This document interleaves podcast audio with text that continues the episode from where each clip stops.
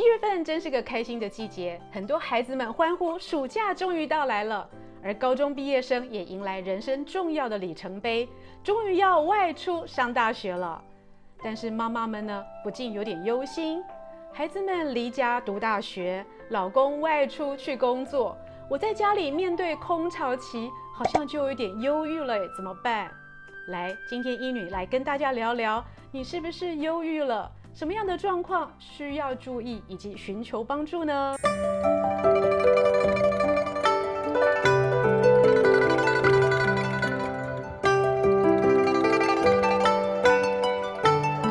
嗨，各位朋友，大家好，我是现代医女杜成云，欢迎跟着医女一起爱保养变健康。根据世界卫生组织六月份的一个消息发布哦，在二零一九年，也就是疫情前呢。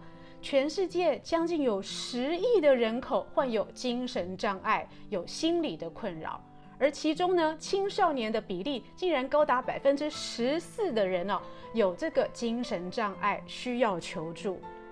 而在疫情后的第一年呢，也就是二零二零年，这个数字甚至上攀了百分之二十五。我的天哪，有没有想过？忧郁症、躁郁症以及其他的精神困扰，也有可能发生在你或家人的身上呢。而在所有的精神障碍的发病率中呢，忧郁症的比例是最高的。忧郁症的朋友呢，不仅长期无法生活自主、无法工作，更会造成家里的负担以及困扰。所以，忧郁症这个造成自己以及家人困扰的问题呢，已经受到了很多人的关注了。而很多忧郁症的状况呢，其实在青少年期就可以注意到，而且它常常是长期，而且会反复发作的。成年后呢，忧郁症的比例就会越来越高哦，尤其是超过十五岁以上的人呢，自杀的比例更超过了百分之十五哦。所以家里有长者或老人家的，也千万要注意哦，是否他有长期抑郁的倾向。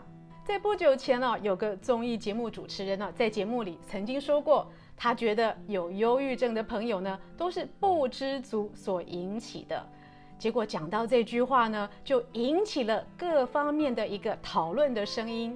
究竟忧郁症是因为不知足吗？难道他没有看好而看坏吗？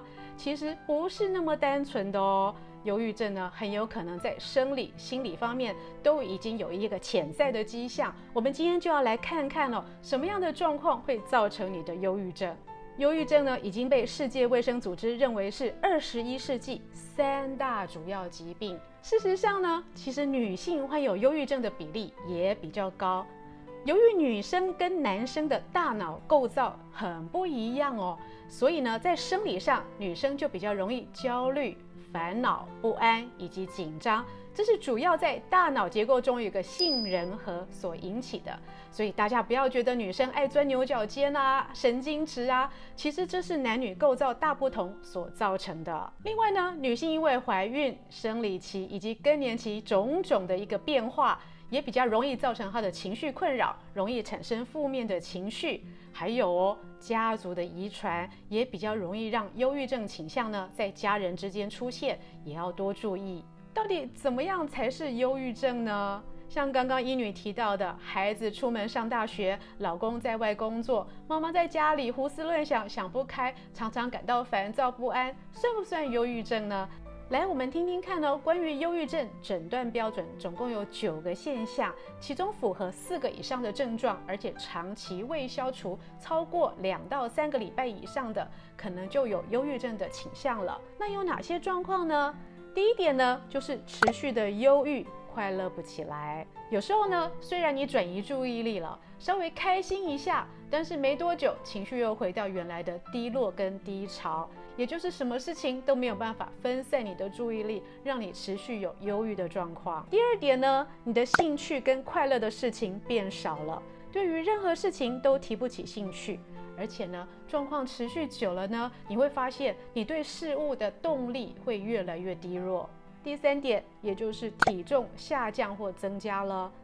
无名的体重下降或增加，就算你吃的一样，运动量一样，但是你发现呢，你的身体渐渐消瘦，或者身体渐渐臃肿、肿胖，找不出原因，也是忧郁症的倾向哦。第四点呢，是很多人遭遇的，就是失眠或者是嗜睡。听起来失眠跟嗜睡好像是两件事，对不对？但是在忧郁患者的身上呢，有可能失眠跟嗜睡会交替出现，或者是有可能是长期的失眠，也有可能是白天很容易嗜睡。第五点是精神运动性的迟滞或者是激动。也就是呢，他思考动作呢会变缓慢，他没有办法好好思考，要花更长的时间，或者是他激动的时间呢会特别的久，造成他的无法思考。第六点呢是疲累、失去活力，他整天呢只想躺在床上，体力会变差。英女最近看的一部韩剧就令我印象深刻，患有忧郁症的女主角呢，永远只想躺在床上。而且她常常告诉自己哦，眯一下十分钟。可是她可能白天在床上已经躺了好几个小时，好多事情都忘记做了。其实起来的时候，她自己的罪责感也很重，其实心情也不是很愉快。第七点呢，是感觉自己没有价值感或罪恶感。就像刚刚医女的举例呢，很多忧郁症的患者呢，长期提不起精神，什么事都做不了，所以常常会自责，没有照顾好家人，没有带好小孩，好像耽误了很多事情。其实有时候这是生病的问题哦，不是你的错。第八点呢，就是无法专注，无法决断，他的脑筋会变迟钝，思考会很多的矛盾跟犹豫，而且无法专心。第九点呢，也是最严重的呢，就是反复的想到死亡，甚至有自杀的意念跟行动以及计划了。以上九点若有四个症状符合的话，亲爱的，你就需要要寻求专业的协助喽。你知道吗？忧郁症其实跟我们身体里的神经物质是有关的哦。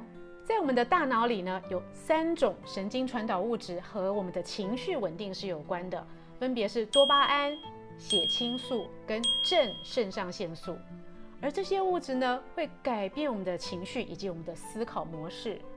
所以朋友们，其实患有忧郁症不是单纯的社会压力、生活压力，有时候是你的身体已经发出求救的讯号。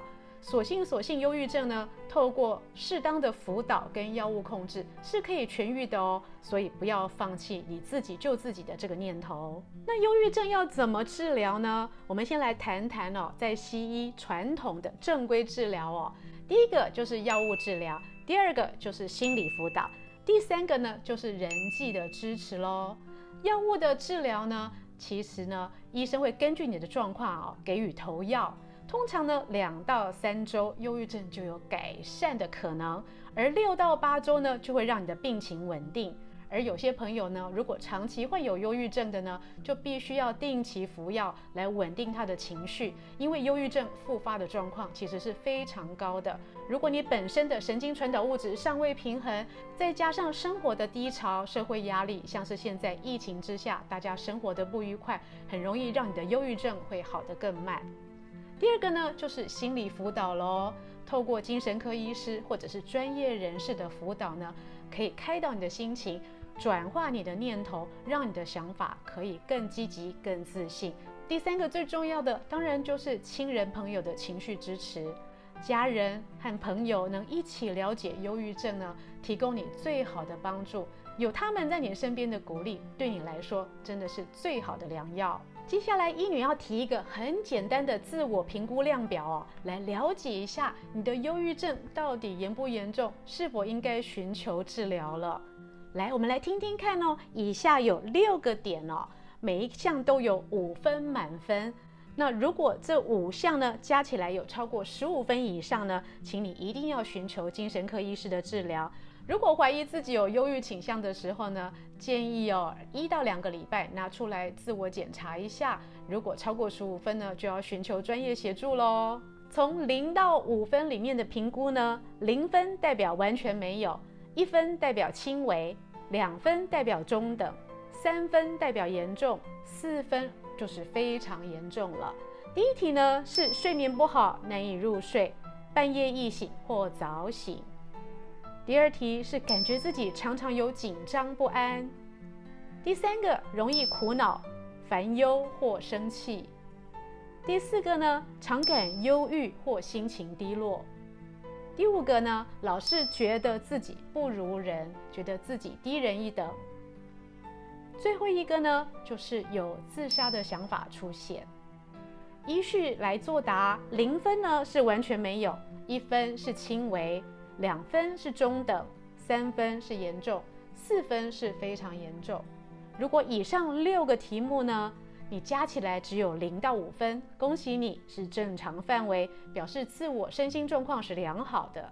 而如果加起来有六到九分呢，就是有轻度的情绪困扰，要有抒发情绪的管道哦，也可以找家人或者朋友聊聊。如果超过十分到十四分呢，就是有中度的情绪困扰喽。除了要想办法纾压以外呢，也要寻求专业的心理咨商。而超过十五分以上呢，表示你一定要寻求精神科医师的协助了，不管是药物治疗或者是心理辅导，请你一定要寻求专业的资源哦，才不会让你的忧郁症越来越严重。今天我们讲的这个忧郁症呢，是否有帮助大家进一步的了解自己的情绪困扰呢？如果你的分数不高，那就拍拍自己，放下心来；如果分数有点高，请一定要寻求支援哦。以上的资讯是由美国许氏参业集团冠名播出。更多的保养内容，请上现代医女杜成云的脸书以及 YouTube，让我们大家都能健健康康、平平安安。